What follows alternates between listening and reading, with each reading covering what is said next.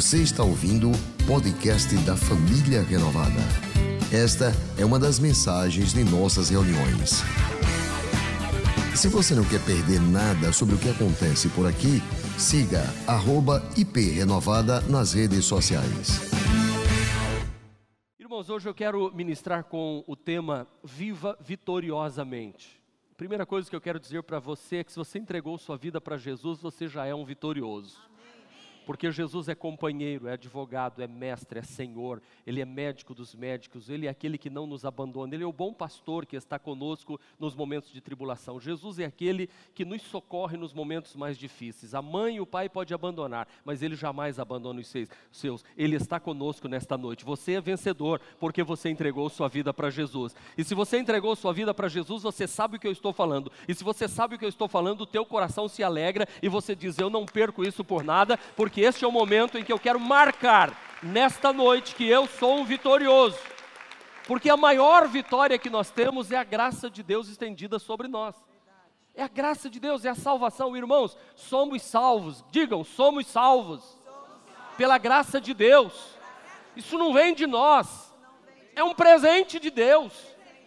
Esse presente de Deus está conosco, somos vitoriosos. A nossa vida não é vitoriosa apenas pelo que se resume ao tempo presente, mas nós somos vitoriosos na eternidade. Porque o Cordeiro de Deus morreu por nós antes da fundação do mundo. O pecado não pegou Deus de surpresa.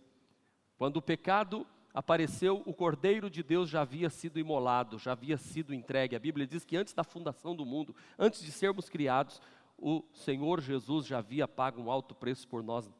Ele já havia se entregue. E então nós podemos ter essa convicção e essa certeza hoje.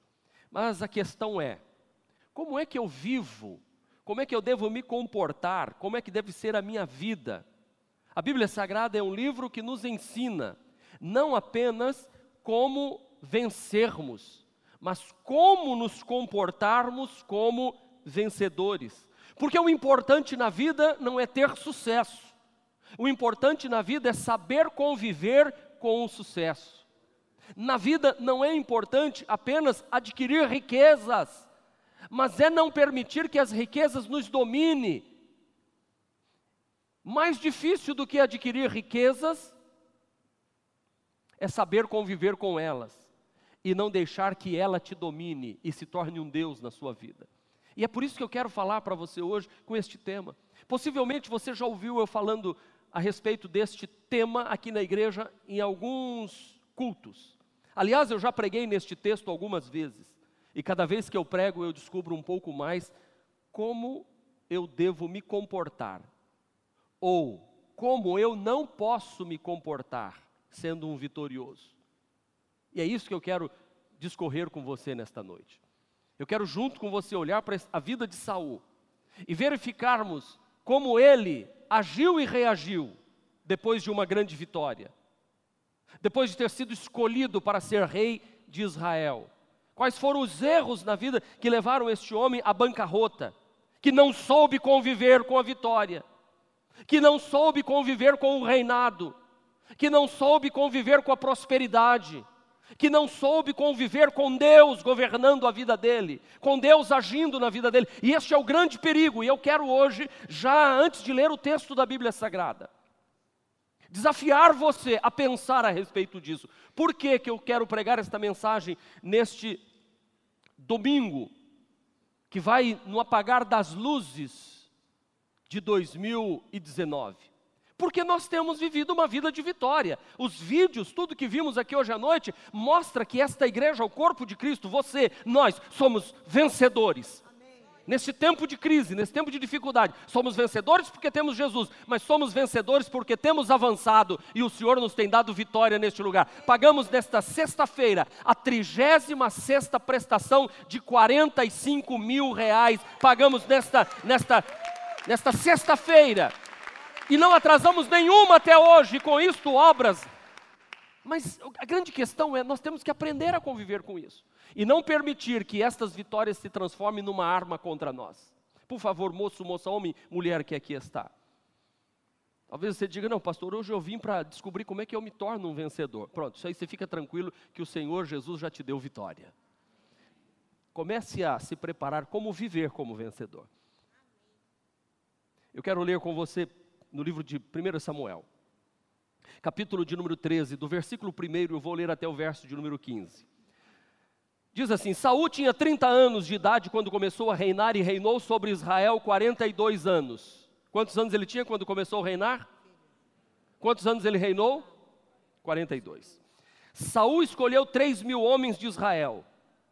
Dois mil ficaram com ele em Micmas e nos montes de Betel. E mil destes soldados ficaram com Jonatas em Gibeá de Benjamim. O restante dos homens ele mandou de volta para as suas tendas. Jonatas atacou o destacamento dos filisteus em Gibeá. E os filisteus foram informados disso. Então Saul mandou tocar a trombeta por todo o país, dizendo: Que os hebreus fiquem sabendo disto.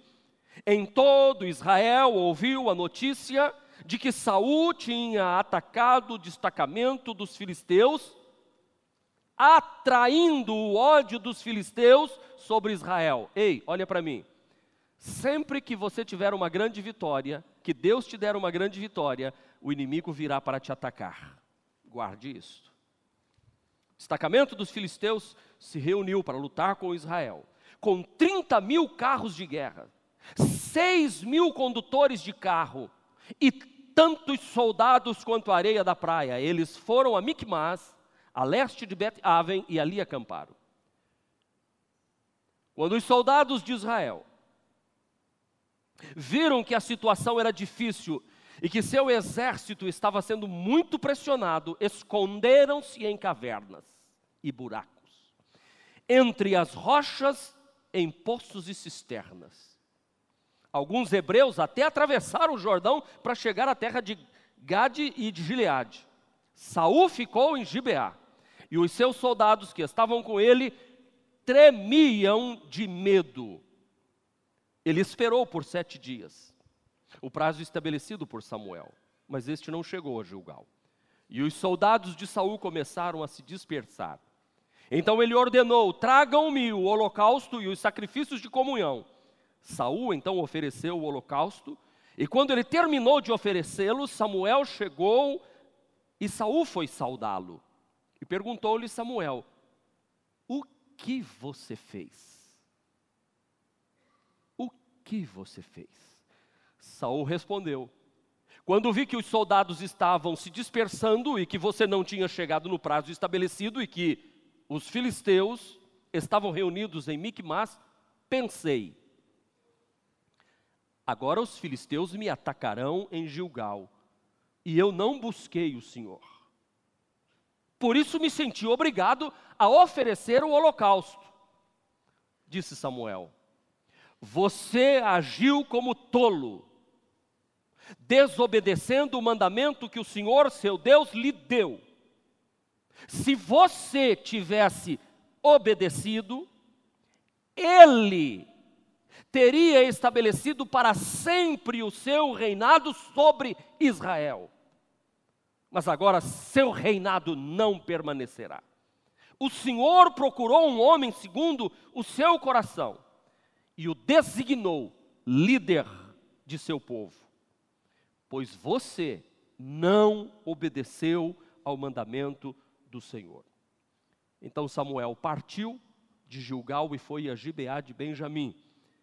E Saul contou os soldados que estavam com ele. Eram cerca de 600. 600 soldados. Senhor, fala-nos ao coração nesta noite, queremos ouvir tua voz.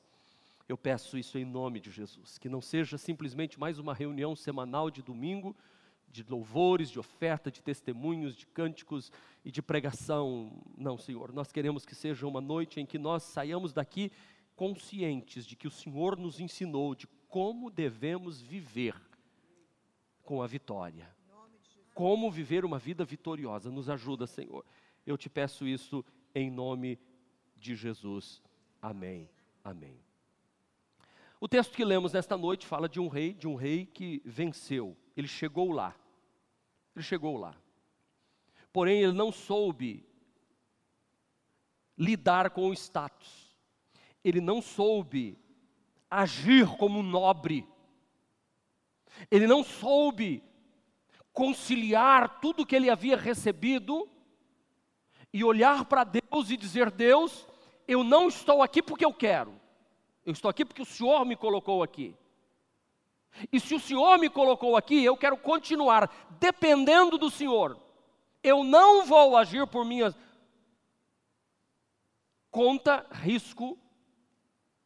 Eu não vou tomar decisões precipitadas. Ele deveria ter agido assim, mas ele fez o contrário, ele meteu os pés pelas mãos. Ele se achou. Esta é a linguagem para os dias de hoje. Ele achou que ele podia fazer o que ele queria. O nome desse homem é Saul, ele foi o primeiro rei de Israel. Ele inaugurou o período monárquico, ele foi ungido e consagrado rei de Israel por Samuel. Samuel que foi o último dos juízes. Samuel que foi um sacerdote de Israel e um profeta de Israel. Samuel acumulou três funções: juiz, sacerdote e profeta de Israel. Quando o regime era teocrático, Deus guiava o povo através de um profeta, de um sacerdote e de um juiz. Samuel acumulou estas funções. Mas o povo rejeitou este, esta teocracia e queria um rei, e queria um, um, um, um, período monárquico, queria um rei governando sobre eles. E Deus disse: já que o povo quer, então vou dar.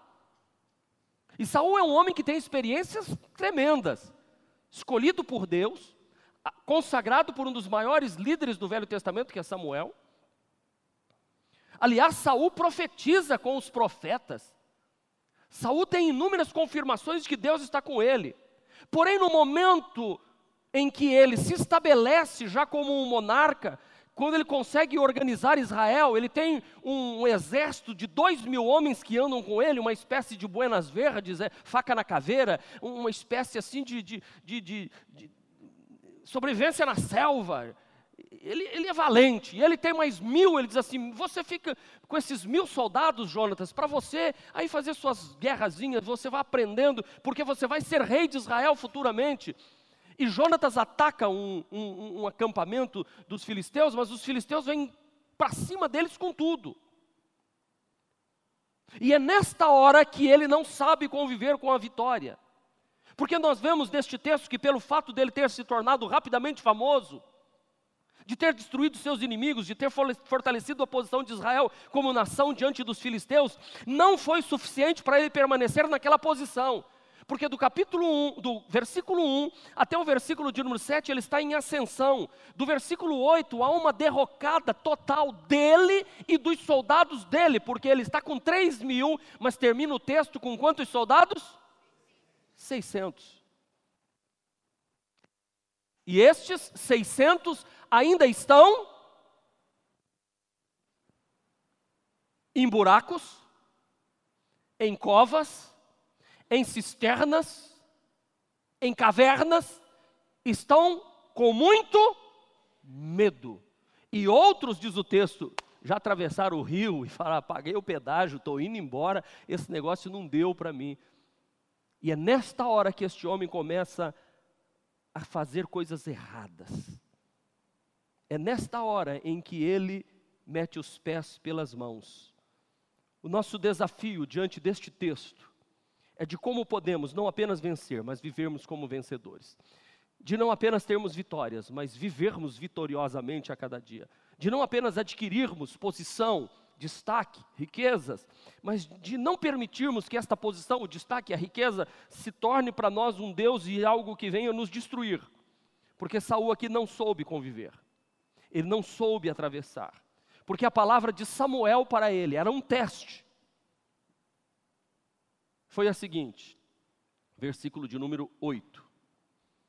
Ele esperou sete dias, o prazo estabelecido por Samuel, mas ele não chegou a Gilgal. E os soldados de Saul começaram a dispersar. E Saul então sente a necessidade de sacrificar. Oferecer sacrifícios a Deus que era uma atividade dos sacerdotes e não do rei de Israel.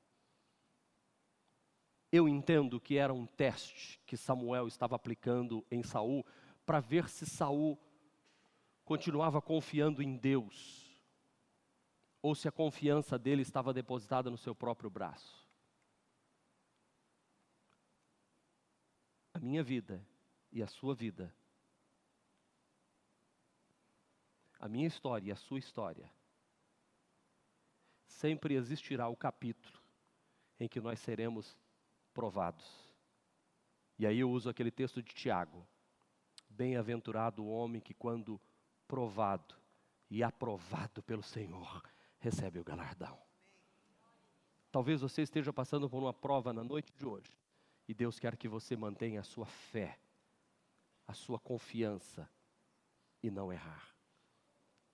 Se você quer viver uma vida vitoriosa, a primeira coisa que eu aprendo aqui é que eu tenho que aprender a esperar o tempo de Deus para a minha vida. Aprenda a esperar o tempo de Deus. Aquela música, vem, vamos embora, que esperar não é saber, quem sabe faz a hora, não espera acontecer, não serve para servo de Deus. Servo de Deus tem que ser o que o salmista, um outro poeta diz: Esperei com paciência no Senhor e ele se para mim e ouviu o meu clamor. Se há uma coisa que todo cristão precisa aprender é esperar no Senhor. Porque os que esperam no Senhor renovam suas forças. Os que esperam no Senhor são como montes de Sião, que não se abalam, mas permanecem para sempre.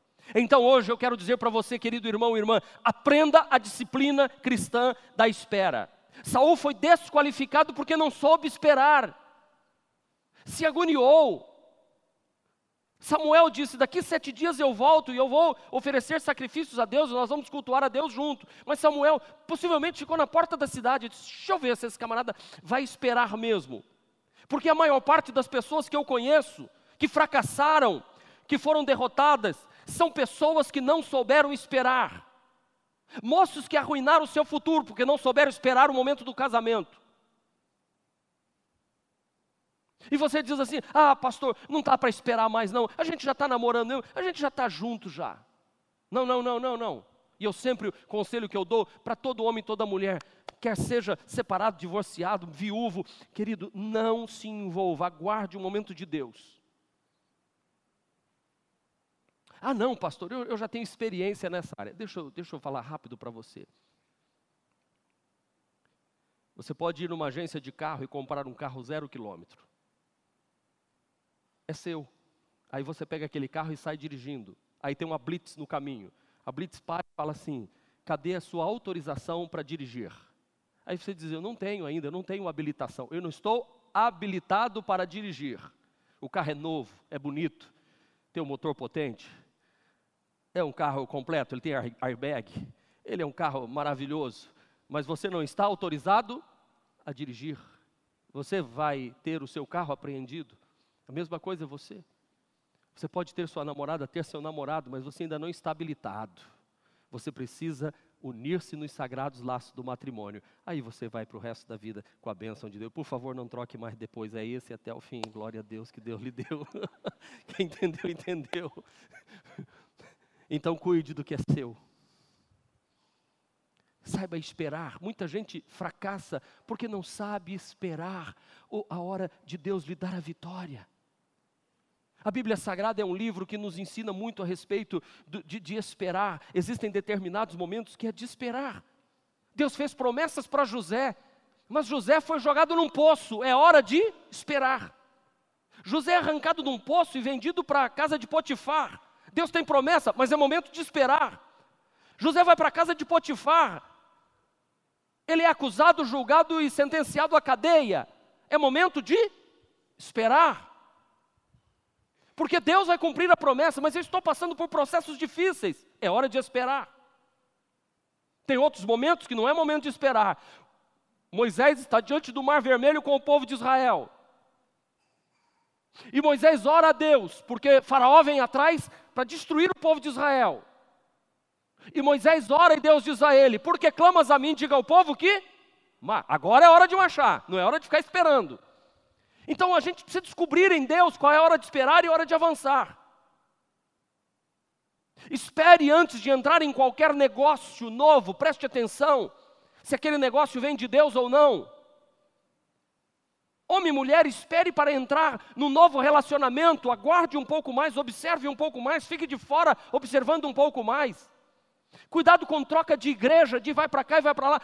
Pare um pouco, observe primeiro. Eu sempre digo às pessoas que estão chegando à família renovada: a gente não fica aqui insistindo para que você seja membro da igreja, pelo contrário, a gente até segura um pouco. É verdade, a gente segura. Eu estou confessando. A gente espera um pouquinho mais. Faz o primeiro passo. Presta atenção, vê se você quer se batizar mesmo. Veja, depois a gente fala assim: você não é membro ainda. Você tem que agora fazer o DNA. Vamos descobrir se, se o seu DNA é de cristão mesmo, se é o DNA da família renovada mesmo, se você quer isso, para depois, para você não entrar precipitado e depois dizer assim: ah, não era o que eu pensava.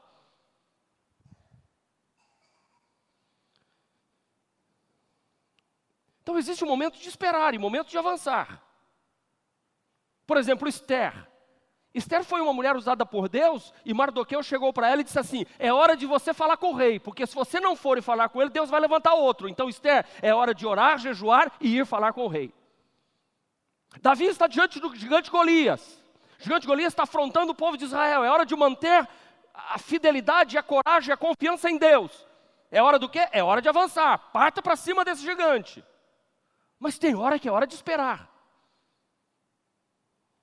Como é que a gente sabe, pastor, então a hora de esperar e a hora de avançar? Vá com calma em toda a experiência espiritual nova, não vá entrando com qualquer coisa que dizem aqui, com, com novidade. Não tenha pressa de ser rico, porque a Bíblia diz que muitos, na ânsia de quererem ficar ricos, fizeram naufrágio na fé. Espere nas suas paixões, não vá apaixonado, porque quem está apaixonado fica cego, quem está apaixonado não vê os defeitos. A Bíblia Sagrada diz que o longânimo é grande entendimento, mas o que é de espírito impaciente mostra sua loucura. E quando eu digo apaixonado, não é apaixonado só pelo sexo oposto, não. Melhor que seja, mas. É,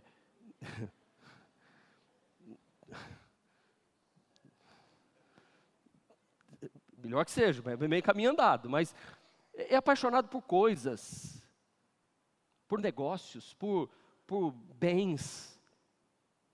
Quando é que eu tenho que esperar? Espere para falar. A Bíblia diz que até o tolo se passa por sábio quando fica calado. Tenha cuidado, a Bíblia diz: tens visto um homem precipitado no falar, maior, maior esperança há para o tolo do que para ele. É por isso que eu gosto de Isaías 40, 31. Os que esperam no Senhor, mas os que esperam no Senhor renovarão as suas forças. Subirão com asas como águias. Correrão e não se cansarão. Caminharão e não se fatigarão. Saul não soube esperar, foi precipitado. Por isso não, não viveu vitoriosamente até o final. Segundo, para viver vitoriosamente, saiba que sempre haverá uma prestação de contas com Deus sempre haverá prestação de conta. Sempre haveremos de comparecer diante de Deus. Por quê? Considerando que Deus não é apenas criador do universo, mas Ele é sustentador do universo, Ele vai prestar contas do universo que Ele entregou nas nossas mãos. Deus vai pedir conta da humanidade, das árvores que nasceram neste planeta, das árvores que foram plantadas, dos rios que foram poluídos. Deus vai pedir conta dos homens, de toda criança que morreu de fome. Assim como Deus vai pedir conta de tudo que passou pela nossa mão, porque Deus é criador e sustentador. É Ele que nos dá o pão de cada dia, e Ele vai perguntar: o que é que você fez com o que eu dei para você? Um dia todos haveremos de comparecer perante o tribunal de Cristo, segundo o apóstolo Paulo, capítulo 14, versículo 10. Todos nós compareceremos perante o tribunal de Cristo. Todos nós haveremos de estar diante do Senhor. Todos nós haveremos de comparecer perante o tribunal de Cristo, para que cada um receba segundo do corpo o que tiver feito por meio do corpo, ou bem ou mal.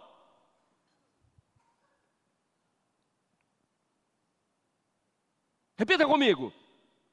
Romanos 4:10 pois todos haveremos de comparecer ante o tribunal de Cristo. Aleluia. Jesus volta e vai pegar muita gente de surpresa. E nós haveremos de comparecer perante o tribunal de Cristo. Há um princípio, e o princípio é que Deus não poderia deixar que nós vivêssemos em tudo que Ele criou e deu para nós sem uma prestação de contas. Porque Saul recebeu benefícios. Aliás, Saul nasceu com benefícios. A Bíblia diz que do ombro para cima ninguém se destacava além de Saul. tinha um exército, do ombro para cima parecia a cabeça dele. Ele era mais alto, ele era bonito, ele era filho de gente nobre, ele tinha servos à disposição dele, ele foi escolhido para ser rei de Israel, por aparência, por beleza, por família, por nobre nascimento, por tudo isso, mas não soube conviver. Porque Deus deu a ele, mas pediu contas a ele. Quero saber o que você tem feito com o que eu tenho te dado. Porque, meus irmãos, olhem para mim. Vocês conhecem o ditado que diz assim: aqui se faz, aqui se paga? Quem ouviu esse ditado? Ele é verdadeiro. Aqui a gente faz e aqui a gente paga, mas continua pagando as parcelas depois na eternidade. Não é, não é só aqui, a Bíblia diz que depois da morte segue-se o juízo. E Mateus capítulo 12, verso 36, o próprio Senhor Jesus disse assim: Mas eu vos digo de que toda palavra que os homens disseram hão de dar conta diante do juízo. Toda palavra ociosa, palavra boba, tola, que você falou, coisa besta que você falou na vida, Deus vai pedir conta. Você imagina, se das palavras tolas e ociosas, que não tem, vai pedir conta, imagina das outras. Então, cuidado com o que você fala, haverá prestação de contas. Deus vai pedir contas de todo o dinheiro que passou pela sua mão. Eu dei a você isso aqui. O que é que você fez com o que eu te dei?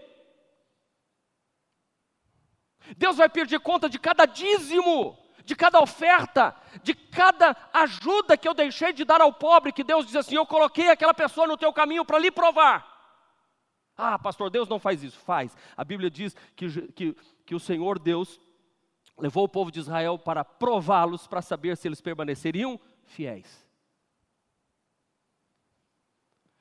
Então talvez você esteja atravessando uma circunstância e está dizendo assim: Deus está te provando, Deus vai pedir conta. Deus vai pedir conta de toda a mensagem que eu preguei, de toda a ovelha que passou pelas nossas mãos nesta igreja. Deus vai pedir conta dos nossos filhos. Eu te dei filhos, e filhos são heranças do Senhor para você cuidar. O que é que você tem feito com os seus filhos? O que é que você tem feito do seu casamento? O que é que você tem feito dos dons que eu tenho te dado? O que é que você tem feito das oportunidades que eu tenho dado a você na vida? Você tem aprendido, você tem procurado viver com consciência do que Deus está fazendo, Deus abre portas, vai abençoando. E eu posso dizer, gente, este lugar aqui, nós temos sido tremendamente abençoados por Deus. Nós moramos num estado maravilhoso, numa cidade maravilhosa, o nosso bairro é maravilhoso, a nossa casa é maravilhosa, a nossa igreja é maravilhosa, eu sou maravilhoso, vocês são maravilhosos. Deus vai pedir conta. Deus vai dizer assim: Eu te dei aquela igreja para pastorear, o que, que você fez com ela? Eu te dei aquela esposa, o que é que você fez dela? Eu te dei aqueles filhos, o que é que você fez deles? Deus vai pedir conta, gente. Guarde isso. Deus vai pedir conta. Eu fico e, e, e com aquela palavra que foi dada por Abraão: não faria justiça ao juiz de toda a terra. Deus está olhando tudo, Deus está vendo tudo. E não é só do crente renovado, não, é do católico, do protestante, do espírita. Todos comparecerão diante do tribunal. Todos haverão de dar conta de tudo que fizeram. Terceiro, se você quer viver vitoriosamente, nunca permita que a sua mente pense que as suas derrotas são maldição de Deus sobre a sua vida. Porque existem momentos que a gente passa por dificuldade. Ei, escuta o que eu vou lhe dizer. Eu não sei quais são as circunstâncias difíceis que você está enfrentando. Um temor, um medo. Um... E você diz assim: por que Deus está fazendo isso comigo? Não, não, não. Você tem que dizer assim: o que Deus quer me ensinar com isso? Deus não está destruindo você, querido. Deus está cuidando de você. Nós cantamos, Deus está cuidando de mim. Pastor Lucas, que vai estar aqui conosco na, no primeiro domingo de janeiro de 2020, Deus está cuidando de mim. E tem coisas que Deus não dá para a gente. Tem coisas que Deus não dá. Nós estamos esses dias aproveitando a presença do Ramon, o presbítero Ramon e a missionária Aninha, para a gente ter uns dias com eles. E passamos uns dias juntos. Juan, Rosângela e o, o Rony. E depois de muita conversa, muito riso, e, e, e aí a gente estava falando assim, o, o Ramon falou assim, contando para o bem, sabia que o Rony um dia levou um cavalo para dentro de casa? Pegou um cavalo na rua, encontrou um cavalo na rua solto, pegou a corda e levou para casa. Chegou lá, abriu a porta da casa, entrou com o cavalo para dentro, ó, trouxe para cá para casa. Claro que o, a Rosângela e o Juan não deixaram o cavalo ficar dentro de casa, mas ele, ele certamente falou assim: não, eu cuido dele, eu dou água, tem grama aqui, tem esse gramado bonito aqui do lado de casa, ele pode comer ali, tem a piscina ali, ele pode beber água lá, pode até tomar banho na piscina se quiser, e fica aqui, o cavalo é nosso, criança. Mas eu sei que alguns aí já fizeram isso por aí também. Vai levar um cavalo para dentro de casa. Assim, tem muitas coisas que a gente quer trazer para a vida da gente. Deus fala assim: meu Deus do céu, meu filho, vá devolver isso. Meu filho, essa tranqueira não é para você, não, meu filho. Eu, eu não vou lhe dar isso agora, não. Você não tem condição de fazer isso. Sabe, na vida da gente tem algumas coisas assim. Às vezes eu vejo pessoas pedindo coisa para Deus, ah, Deus não deu. Eu falo assim: é o cavalo. é um cavalo. É um cavalo na sala. Imagina você com um cavalo dentro do apartamento. Cavalo subindo escada, cavalo descendo para. Cavalo usando o seu banheiro. Imagina o cavalo. Cavalo dormindo na sua casa. Deus não vai dar, então você não pode. O, o Rony não podia dizer assim: meu pai e minha mãe não me amam. Eu trouxe o cavalo, Deus me deu o cavalo, eu trouxe para casa e eles mandaram o cavalo embora. Você entendeu o que eu estou dizendo? Que Deus não vai dar coisas para você. Existem momentos que você vai passar por frustrações na vida. Deus não me deu tudo o que eu pedi, graças a Deus que não deu e nem vai dar. Por isso que as minhas orações, Jesus ensinou a pedirmos segundo a vontade de Deus. Seja feita a tua, mas cavalo em casa não dá. Meu filho, não dá para eu te dar isso. Eu sempre orei, sonhei por ter o nosso local próprio. Eu sempre viajava para todas as cidades que eu viajava, eu perguntava para os pastores. Eu estive pregando no Rio Vermelho, bairro Rio Vermelho, em Salvador, na igreja do uh, pastor Jurandir. Pastor Jurandir, que esteve aqui por Aracaju, naquelas 1990, pastor Isidoro, pregador da igreja batista, pregava aqui na Batista Betel, lembra dele? Ele me convidou para pregar, em, e eu preguei lá, cheguei, ele tinha uma igreja linda, inclusive estava inaugurando naquela época, eu e a pastora fomos, no Rio Vermelho, local. Eu falei, pastor, como é que o senhor conseguiu esse local, pastor? Me explica. Ele falou assim, ah, Deus falou que ia nos dar um local, e eu um dia fui orar por um homem que estava doente com câncer, ele era um empresário, e, e ele falou assim: se Deus me der um milagre, pastor, eu compro o terreno para vocês. E eu orei, Deus curou o homem. E ganhamos esse terreno. E eu já saí procurando gente doente para orar. Falei, mas empresário, gente. mas não deu certo. Aí fui pregar lá no Mato Grosso, em Alta Floresta. Cheguei lá, o pastor tinha um terreno enorme, cheio de carro estacionado, a igreja pequena até, grande, mas pequena para o tamanho do terreno. Falei, pastor, como é que vocês conseguiram isso aqui? Falei, ah, pastor, aqui no Mato Grosso, terra é assim. A gente vai na prefeitura, eles dão, me deram isso aqui há, há 25 anos atrás para a gente, eu, eu recebi, temos tudo isso aqui. Eu falei assim, ah, Senhor, em Aracaju, um terreno não é assim lá. A prefeitura não dá terreno assim, como é que vai ser o nosso?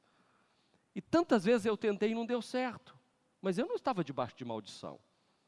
Saul pensou que aquela derrota que ele estava enfrentando naquele momento era maldição de Deus. Ei, deixa eu lhe dizer, você pode estar atravessando um momento difícil, mas Deus continua te amando. Deus continua sendo Senhor da sua vida. Esse momento difícil vai passar, porque o milagre de Deus vai chegar. Faz o certo porque é certo, porque Deus no tempo certo vai te dar vitória. Uh! Faz o certo porque é certo, não comece a querer mudar as coisas. Aguarda o tempo de Deus, aguarda o momento de Deus. Porque vitórias não simboliza automaticamente bênção de Deus, como derrota não é também símbolo de que Deus está te amaldiçoando. Porque a Bíblia está cheia de exemplos de Deus dizendo: "E eu impedi". Eu impedi. E Saul cometeu este erro crasso que muitos hoje cometem que quando estão atravessando um momento difícil que Deus os amaldiçoou. Não fique olhando para as evidências materiais. Ser cristão é confiar em Deus a despeito das circunstâncias. Talvez você esteja passando pelo maior sufoco e ainda não recebeu a bênção do Senhor.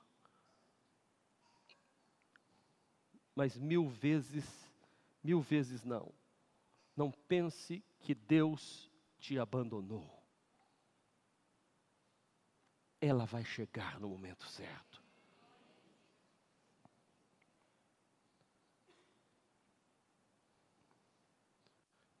Porque as bênçãos e as vitórias de Deus têm a ver com aqueles homens e mulheres que andam de acordo com o Salmo 1. Porque é feliz aquele que não segue o conselho dos ímpios, nem imita a conduta de pecadores, nem se assenta em roda de escarnecedores. Ao contrário, a satisfação dele está na lei do Senhor, e nessa lei medita de dia e de noite, pois ele é como árvore plantada junto a correntes de águas ele dá fruto no tempo certo, as suas folhas não murcham. Ei, e tudo quanto ele faz prosperará. Anda com Deus. Vou repetir, faz o certo porque é certo, porque no tempo certo Deus fará você prosperar. Ande com Deus, caminhe com Deus, viva com Deus, agora e aqui, e não tenha medo de um dia partir. Por isso eu insisto, nos conselhos meus, aceite a Cristo e viva com Deus. Ah, saiu um Osés de Paulo aqui, bem antigo, né? Sabe, a glória de Deus, a bênção de Deus se manifesta na vida daqueles que o temem e andam com ele. Provérbios 3 diz assim: Meu filho, guarda consigo a sensatez e o equilíbrio e nunca os perca de vista. Diga sensatez e equilíbrio porque isso, sensatez e equilíbrio trarão vida a você e serão um enfeite para seu pescoço. Então você seguirá o seu caminho em segurança e não tropeçará. Quando se deitar, não terá medo, o seu sono será tranquilo, não terá medo de calamidade repentina, nem de ruína que atinge os ímpios, pois o Senhor será a sua segurança e o impedirá de cair em armadilhas. Caminha com Deus. Quarto, se você quer viver vitoriosamente, não permita que as circunstâncias te levem a fazer o que você não gostaria de fazer. Ei, as circunstâncias não podem determinar as suas decisões.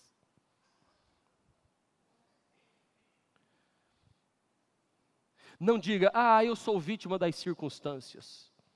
Ah, eu fiz isso, mas você não sabe o que, que eu vivi no passado. Ah, eu tive que fazer isso por causa daquilo. Ah, o senhor não sabe. Não, não, não, não, não. É aí que está a diferença entre o ordinário e o extraordinário. O ordinário faz o que todo mundo faz. O extraordinário faz aquilo que Deus quer que ele faça. Você não é levado pela maioria. O que é ser ordinário e extraordinário? O ordinário é aquele que deixa as circunstâncias determinarem a, e tocar a sua vida o empresário que dá calote faz o que todo mundo faz, mas todo mundo faz. O extraordinário é você dizer assim: eu vou fazer o que Deus está me, me mandando fazer e eu vou na direção oposta. O ordinário é o moço e a moça que está namorando e já estarem juntos. Ou você namorar o marido de outra pessoa e influenciar na separação deles. Isso é o ordinário, qualquer ordinário faz. Mas o extraordinário é você dizer assim: não, não, não, não. Eu vou manter meus valores. Eu vou segurar. Se você quer resolver sua vida, resolva. Depois, eu não quero influenciar nisso. Pelo contrário. Nós, Deus nos chamou para sermos extraordinários. É por isso que Jó tem uma conduta que ele diz: Eu sei que meu redentor vive e por fim se levantará, mesmo atravessando os maiores momentos da sua vida. É por isso que Davi, diante de Golias, diz: Eu vou contra ti em nome do Senhor dos Exércitos. É por isso que Josué e Caleb dizem: Eia, subamos, porque o Senhor está conosco. Você não foi chamado, meu querido irmão, para imitar os outros, você foi chamado para ser diferente. Aliás, nós somos diferentes. Nós somos um povo que vai morar no céu e quem vai morar no céu tem que começar a ter conduta de quem vai morar no céu. Quem anda com Deus tem que andar de cabeça erguida, dizendo assim: Eu não sou perfeito, mas eu ando com aquele que é perfeito. Eu não sei de tudo, mas ando com aquele que tem controle de tudo. Eu não tenho todas as coisas, mas eu estou com aquele que tem todas as coisas. E ele, o justo juiz, vai trabalhar na minha vida, porque eu não vou procurar problema para a minha vida. Eu não vou fazer fazer coisas por causa das circunstâncias. Eu vou esperar em Deus. É isso que te faz extraordinário. Não permita que as circunstâncias de, declarem o seu caráter. Ou melhor, declare não, determinem o seu caráter. Porque declarar é o que você já é. Agora, determinar é diferente. Disse Samuel: Você agiu como um tolo. Você desobedeceu o mandamento que o Senhor lhe deu. Se você tivesse obedecido, ele teria estabelecido para sempre o seu reinado. Mas agora seu reinado não permanecerá. O Senhor procurou um homem segundo o seu coração. Deus está olhando aqui hoje procurando homens e mulheres segundo o coração dele. E o designou líder do seu povo, pois você não obedeceu o mandamento do Senhor. Entre a circunstância e o mandamento do Senhor, fique com o mandamento do Senhor. Por último, saiba que muitos dos nossos atos, não terão ou não têm desdobramentos imediatos. Eles serão sentidos muito tempo depois. Ou seja, quando Adão e Eva pecaram no jardim do Éden, Deus diz assim: No dia em que comeres da árvore do fruto do conhecimento do bem e do mal, certamente morrereis. Saul comeu e caiu morto. Sim? Eu não sei quantos anos Adão viveu depois. É fonte de pesquisa aí. Acho que foi 300, não sei o quê. Dá uma pesquisada aí rápido. Mas morreu, não morreu? Tem coisas que a gente faz hoje e a gente diz, ah, você viu? Ficou tudo bem. Ah, não teve nenhum problema. Ah, Deus nem viu. Ah, usa o versículo. Bem-aventurado aquele a quem o Senhor não imputa pecado. Deus cobra dos outros, mas de mim ele não cobra. Ele precisa de mim, ele gosta tanto de mim. Hum.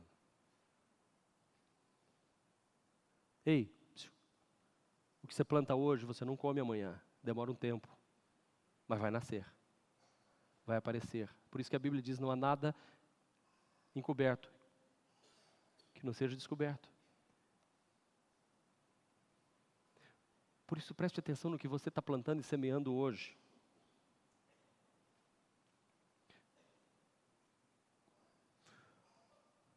Saul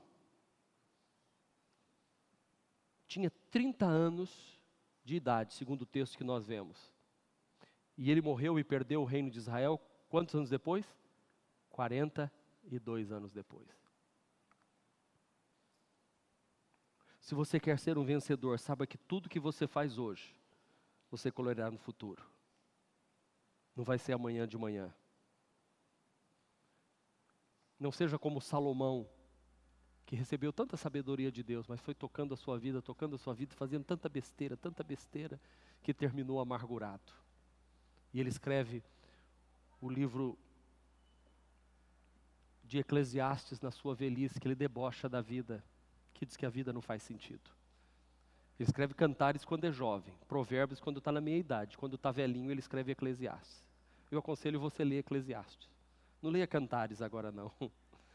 Cantares, deixa cantares de lado, não precisa ler cantares não. Leia o Eclesiastes, que ali é o final da vida. Que ele vai dar conselhos e dizer assim: lembra do teu Criador nos dias da tua mocidade. É quem está aqui na ponta no finalzinho da escada, olhando para trás e dizendo para quem está lá atrás assim: Ei! Lembra do teu Criador aí, da tua mocidade. Antes que venham os dias que eu estou aqui, e os anos dos quais você venha dizer: O que, que eu fiz na minha vida? Eu não tenho contentamento, eu estou sozinho os meus olhos já não veem mais, os roedores já caíram, as colunas já estão bambas. E agora eu olho para trás e digo: quanta coisa errada eu fiz na vida. Vamos andar com Deus vitoriosamente hoje, amanhã e eternamente. Irmãos, vão ser muitas as tentações neste ano de 2020, neste ano de 2019 que está terminando. Faz o certo porque é certo, porque no tempo certo Deus te dará a vitória. Repita comigo: faz o certo porque é certo, porque no tempo certo Deus te dará a vitória. Não deixe a vida azedar você. Ande com Deus, porque com Deus o pobre é rico. Ande com Deus, porque com Deus o solitário vive em família. Ande com Deus, porque com Deus vencemos o inimigo sem usar armas de guerra. Ande com Deus e pratique a justiça, e nós obteremos as promessas de Deus na nossa vida. Ande com Deus e escape do fogo. Ande com Deus e as águas não te submergirão. Ande com Deus e o inimigo não triunfará sobre a sua vida. Ande com Deus, porque com Deus nós temos os céus garantidos, porque Jesus disse: Não se turbe o vosso coração, Creiam em Deus, creiam também em mim. Na casa do meu pai tem muitas moradas. Se não fosse assim, eu vou teria dito, mas eu vou, eu vou preparar lugar e eu virei outra vez e vos levarei para mim mesmo, para que aonde eu estiver, estejais vós, os vitoriosos, junto comigo, porque os que permanecem fiéis até a morte recebem a coroa da vida. Aleluia. Portanto, Hoje Deus quer que você se renda a Ele, espere o tempo dEle. O Pai é a nossa suficiência, o Pai está conosco, o sangue de Jesus nos livra de todo o mal. Pode se levantar um exército contra nós, mas nós estamos cobertos com o sangue de Jesus. O sangue de Jesus tem poder. Pode se levantar a força do inimigo, mas conosco está a força que levantou Jesus do túmulo, que é o Espírito Santo de Deus. O Espírito Santo nos garante a força para vencermos a nossa carne. Deixa, deixa que as trevas venham para tentar nos, nos encobrir, porque o farol, o farol da, do, do, Senhor, a luz do Senhor vai brilhar em nós. Deixa que o poder da mentira contra a sua vida se levante por todos os lados. O Senhor é teu juiz, o Senhor é quem te julga, o Senhor te guardará de todo mal, Ele te protegerá. Mil cairá à tua direita, dez mil à tua esquerda, mas você não será atingido, porque é promessa do Senhor para a tua vida. Viva vitoriosamente em nome de Jesus. Deixa o Senhor segurar na tua mão hoje. A tua vida a Ele. Não tenha medo do amanhã. Seja fiel, obedeça. Aprenda a esperar o tempo de Deus. Saiba que sempre haverá prestação de contas. Não pense que suas derrotas signifiquem maldição divina. Não permita que as circunstâncias te levem a fazer o que você não gostaria de fazer. E saiba, lembre-se que todos os seus atos não terão desdobramentos imediatos, eles virão no futuro. Portanto, plante o que é bom hoje e colha o melhor amanhã. Em nome do Senhor Jesus Cristo. Amém. Este foi mais um podcast da Igreja Presbiteriana Renovada de Aracaju. Favorite e compartilhe essa mensagem com outras pessoas.